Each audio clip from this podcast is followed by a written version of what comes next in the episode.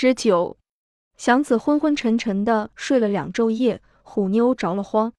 到娘娘庙，她求了个神方，一点香灰之外，还有两三味草药，给他灌下去。他的确睁开眼看了看，可是待了一会儿又睡着了，嘴里叽叽咕咕的，不晓得说了些什么。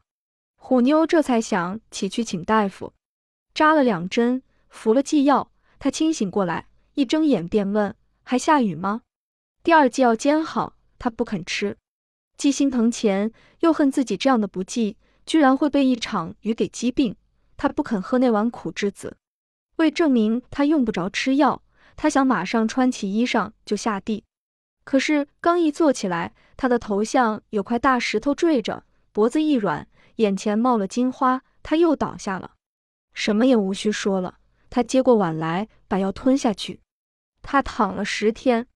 越躺着越起急，有时候他趴在枕头上，有泪无声的哭。他知道自己不能去挣钱，那么一切花费就都得由虎妞往外垫。多攒把他的钱垫完，多攒便全仗着他的一辆车子。凭虎妞的爱花爱吃，他供给不起。况且他还有了孕呢。越起不来越爱胡思乱想，越想越愁得慌，病也就越不容易好。刚顾过命来，他就问虎妞：“车呢？”放心吧，另给丁四拉着呢。啊，他不放心他的车，唯恐被丁四或任何人给拉坏。可是自己既不能下地，当然得拎出去，还能闲着吗？他心里计算，自己拉，每天好歹一被拉，总有五六毛钱的进项。房钱、煤米柴炭、灯油茶水，还先别算添衣服，也就将够两个人用的。还得处处抠搜，不能像虎妞那么满不在乎。现在每天只进一毛多钱的车租，得干赔上四五毛，还不算吃药。假若病老不好，该怎办呢？是的，不怪二强子喝酒，不怪那些苦朋友们胡作非为。拉车这条路是死路，不管你怎样卖力气，要强，你可就别成家，别生病，别出一点岔。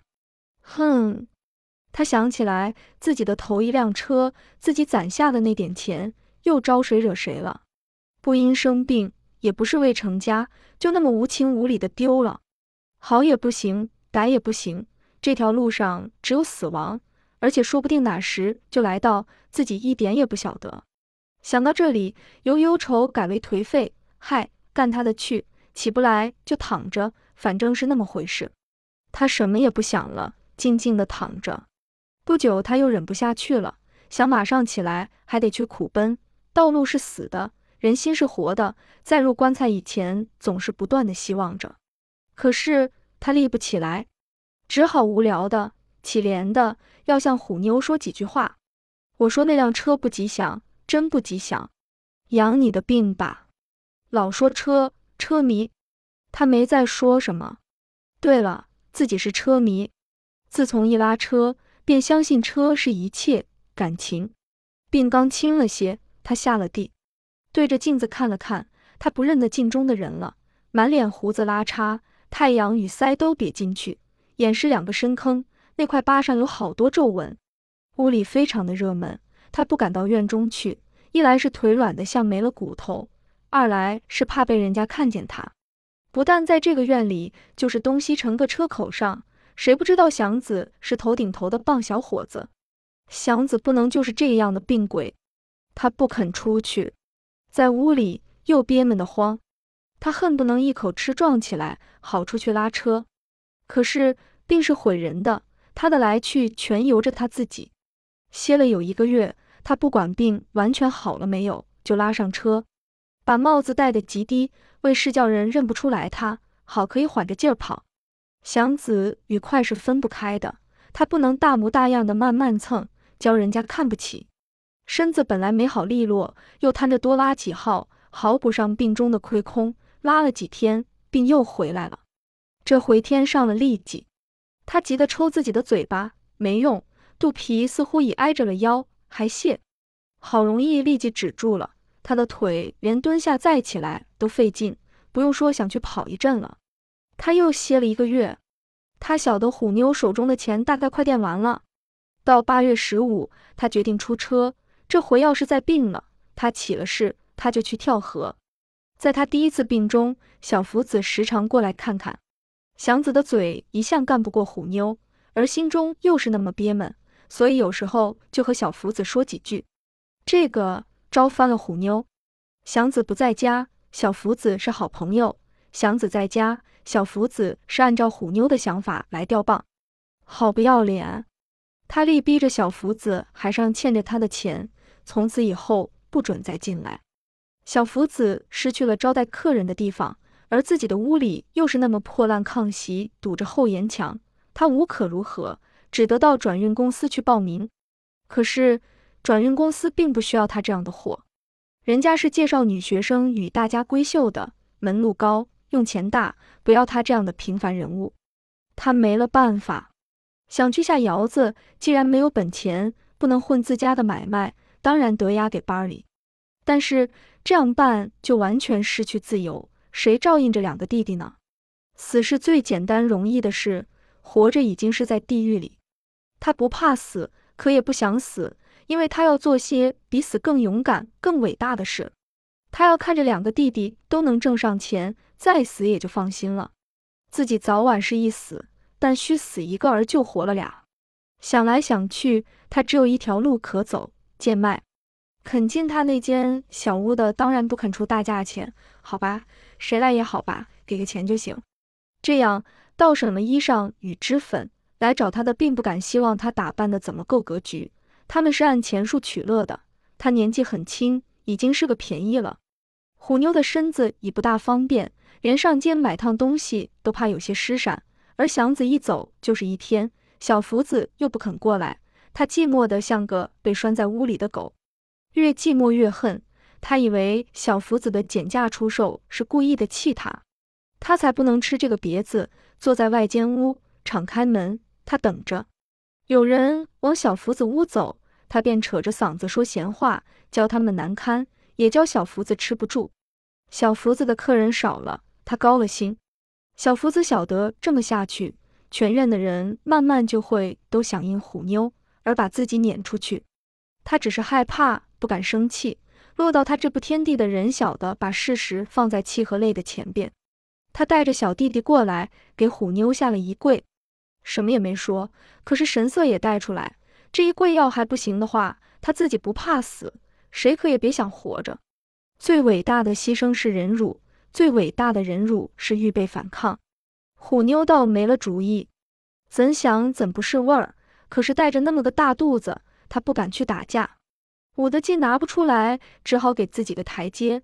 他是逗着小福子玩呢，谁想弄假成真？小福子的心眼太死，这样解释开，他们又成了好友。他照旧给小福子维持一切。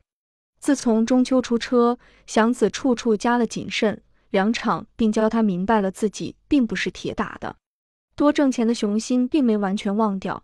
可是屡次的打击使他认清，楚了个人的力量是多么微弱。好汉到时候非咬牙不可，但咬上牙也会吐了血。痢疾虽然已好，他的肚子可时时的还疼一阵，有时候腿脚正好溜开了，想试着步加点速度，肚子里绳脚似的一拧，他缓了步，甚至于忽然收住脚。低着头，缩着肚子，强忍一会儿，独自拉着座还好办。赶上拉包车的时候，他猛咕丁的收住步，使大家莫名其妙，而他自己非常的难堪。自己才二十多岁，已经这么闹笑话，赶到三四十岁的时候，应当怎样呢？这么一想，他轰的一下冒了汗。为自己的身体，他很愿再去拉包车。到底是一弓而活，有个缓气的时候，跑的时候要快。可是休息的功夫也长，总比拉散做清闲。他可也准知道，虎妞绝对不会放手他，成了家便没了自由。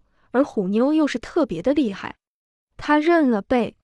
半年来的由秋而冬，他就那么一半对付，一半挣扎，不敢大意，也不敢偷懒，心中憋憋闷闷的，低着头苦奔。低着头，他不敢再像原先那么愣葱似的，什么也不在乎了。至于挣钱，他还是比一般的车夫多挣着些。除非他的肚子正绞着疼，他总不肯空放走一个买卖，该拉就拉。他始终没染上恶习，什么故意的崩大价，什么中途倒车，什么死等好座，他都没学会。这样他多受了累，可是天天准进钱，他不取巧，所以也就没有危险。可是钱进的不少，并不能剩下。左手进来，右手出去，一天一个干净。他连攒钱都想也不敢想了。他知道怎样省着，虎妞可会花你。虎妞的月子是转过年二月初的。自从一入冬，他的怀疑显了形，而且爱故意的往外舔着，好显出自己的重要。看着自己的肚子，他简直连炕也懒得下。做菜做饭全托付给了小福子，自然那些剩汤落水的就得教小福子拿去给弟弟们吃，这个就费了许多。饭菜儿外，他还得吃零食，肚子越显形，他就觉得越需多吃好东西，不能亏着嘴。他不但随时的买零七八碎的，而且嘱咐祥子每天给他带回点来。祥子挣多少，他花多少，他的要求随着他的钱涨落。祥子不能说什么，他病着的时候花了他的钱，那么一环一报，他当然也得给他花。祥子稍微紧一紧手，他马上会生病，怀孕就是害九个多月的病，你懂得什么？他说的也是真话。到过新年的时候，他的主意就更多了。他自己动不了窝，便派小福子一趟八趟的去买东西。他恨自己出不去，又疼爱自己而不肯出去。不出去又憋闷得慌，所以只好多买些东西来看着还舒服些。他口口声声不是为他自己买，而是心疼祥子。你苦奔了一年还不吃一口哪？自从病后你就没十分足壮起来，到年底下还不吃，等饿得像个瘪臭虫哪？祥子不便辩驳，也不会辩驳，极致把东西做好，他一吃便是两三大碗，吃完又没有运动，他撑得慌。抱着肚子，一定说是犯了胎气。过了年，他无论如何也不准祥子在晚间出去，他不定哪时就生养，他害怕。这时候他才想起自己的实在岁数来，虽然还不肯明说，可是再也不对他讲，我只比你大一点了。他这么闹哄，祥子迷了头。生命的延续不过是生儿养女，祥子心里不由得有点喜欢，即使一点也不需要一个小孩。可是那个将来到自己身上最简单而最玄妙的“霸”字，使铁心的人也得要闭上眼想一想。无论怎么想，这个字总是动心的。祥子笨手笨脚的，想不到自己有什么好处和可自傲的地方。一想到这个奇妙的字，他忽然觉出自己的尊贵，仿佛没有什么也没关系，只要有了小孩，生命便不会是个空的。同时，他想对虎妞尽自己所能的去供给。去伺候他，现在已不是一个人。即使他很讨厌，可是在这件事上，他有一百成的功劳。不过，无论他有多么大的功劳，他的闹腾劲儿可也真没法受。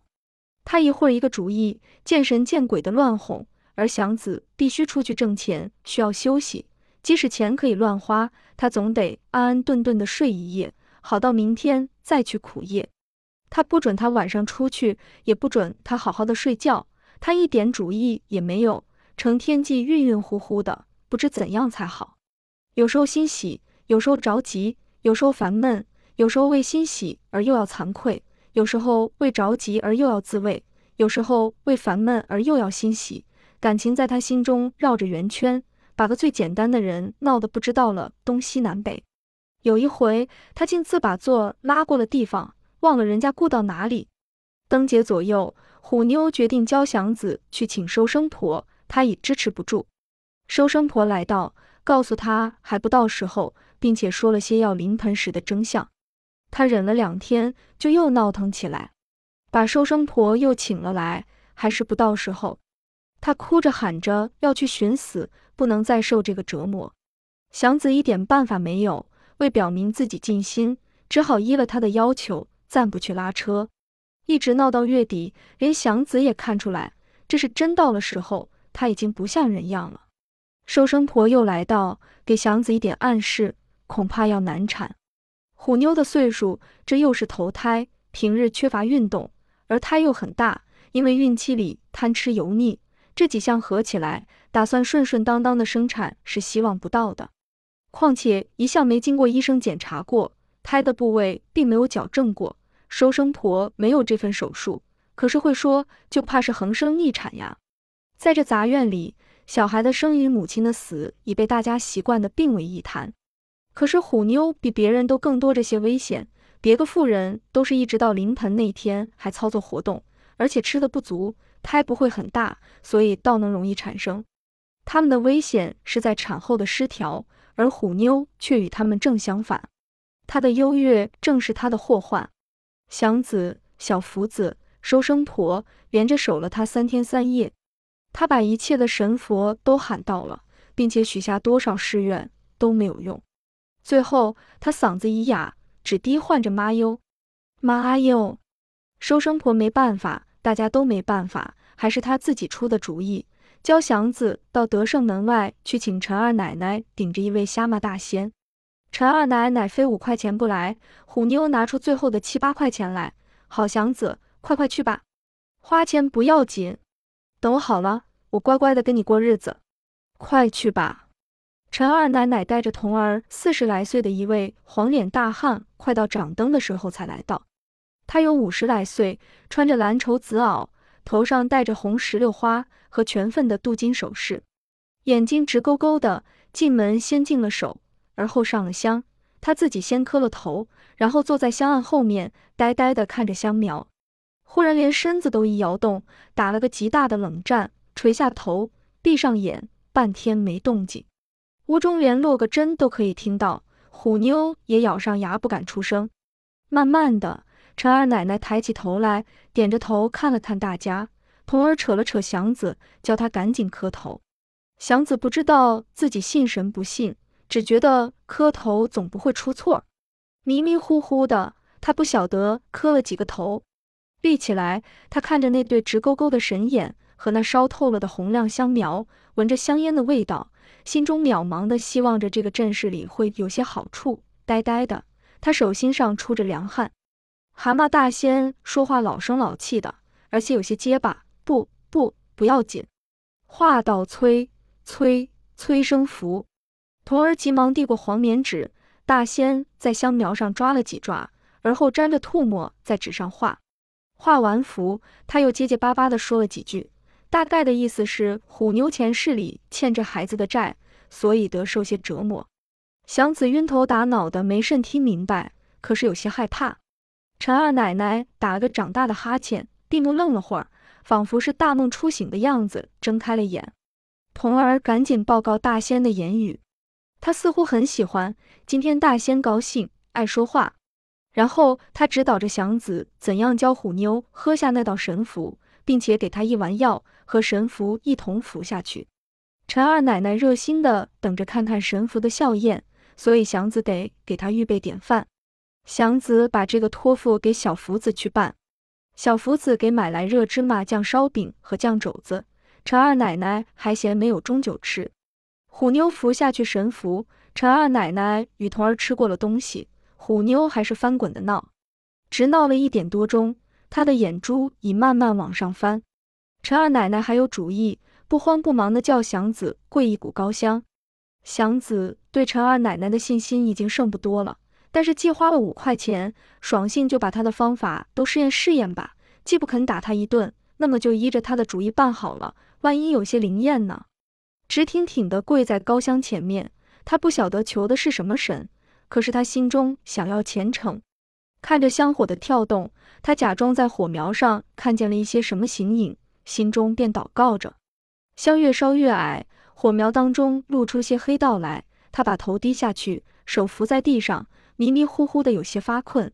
他已两三天没得好好的睡了，脖子忽然一软，他唬了一跳。再看香已烧得剩了不多，他没管到了该立起来的时候没有，拄着地就慢慢立起来，腿已有些发木。陈二奶奶和童儿已经偷偷的溜了。祥子没顾得恨他，而急忙过去看虎妞。他知道事情到了极不好办的时候，虎妞只剩了大口的咽气。已经不会出声。收生婆告诉他，想法子到医院去吧，他的方法已经用尽。祥子心中仿佛忽然的裂了，张着大嘴哭起来。小福子也落着泪，可是处在帮忙的地位，他到底心里还清楚一点。祥哥，先别哭，我去上医院问问吧。没管祥子听见了没有，他抹着泪跑出去。他去了有一点钟，跑回来，他已喘得说不上来话，扶着桌子，他干嗽了半天才说出来：“医生来一趟是十块钱，只是看看，并不管接生。接生是二十块，要是难产的话，得到医院去，那就得几十块了。”祥哥，你看怎么办呢？祥子没办法，只好等着该死的就死吧。愚蠢与残忍是这里的一些现象。所以愚蠢，所以残忍，却另有原因。虎妞在夜里十二点带着个死孩子断了气，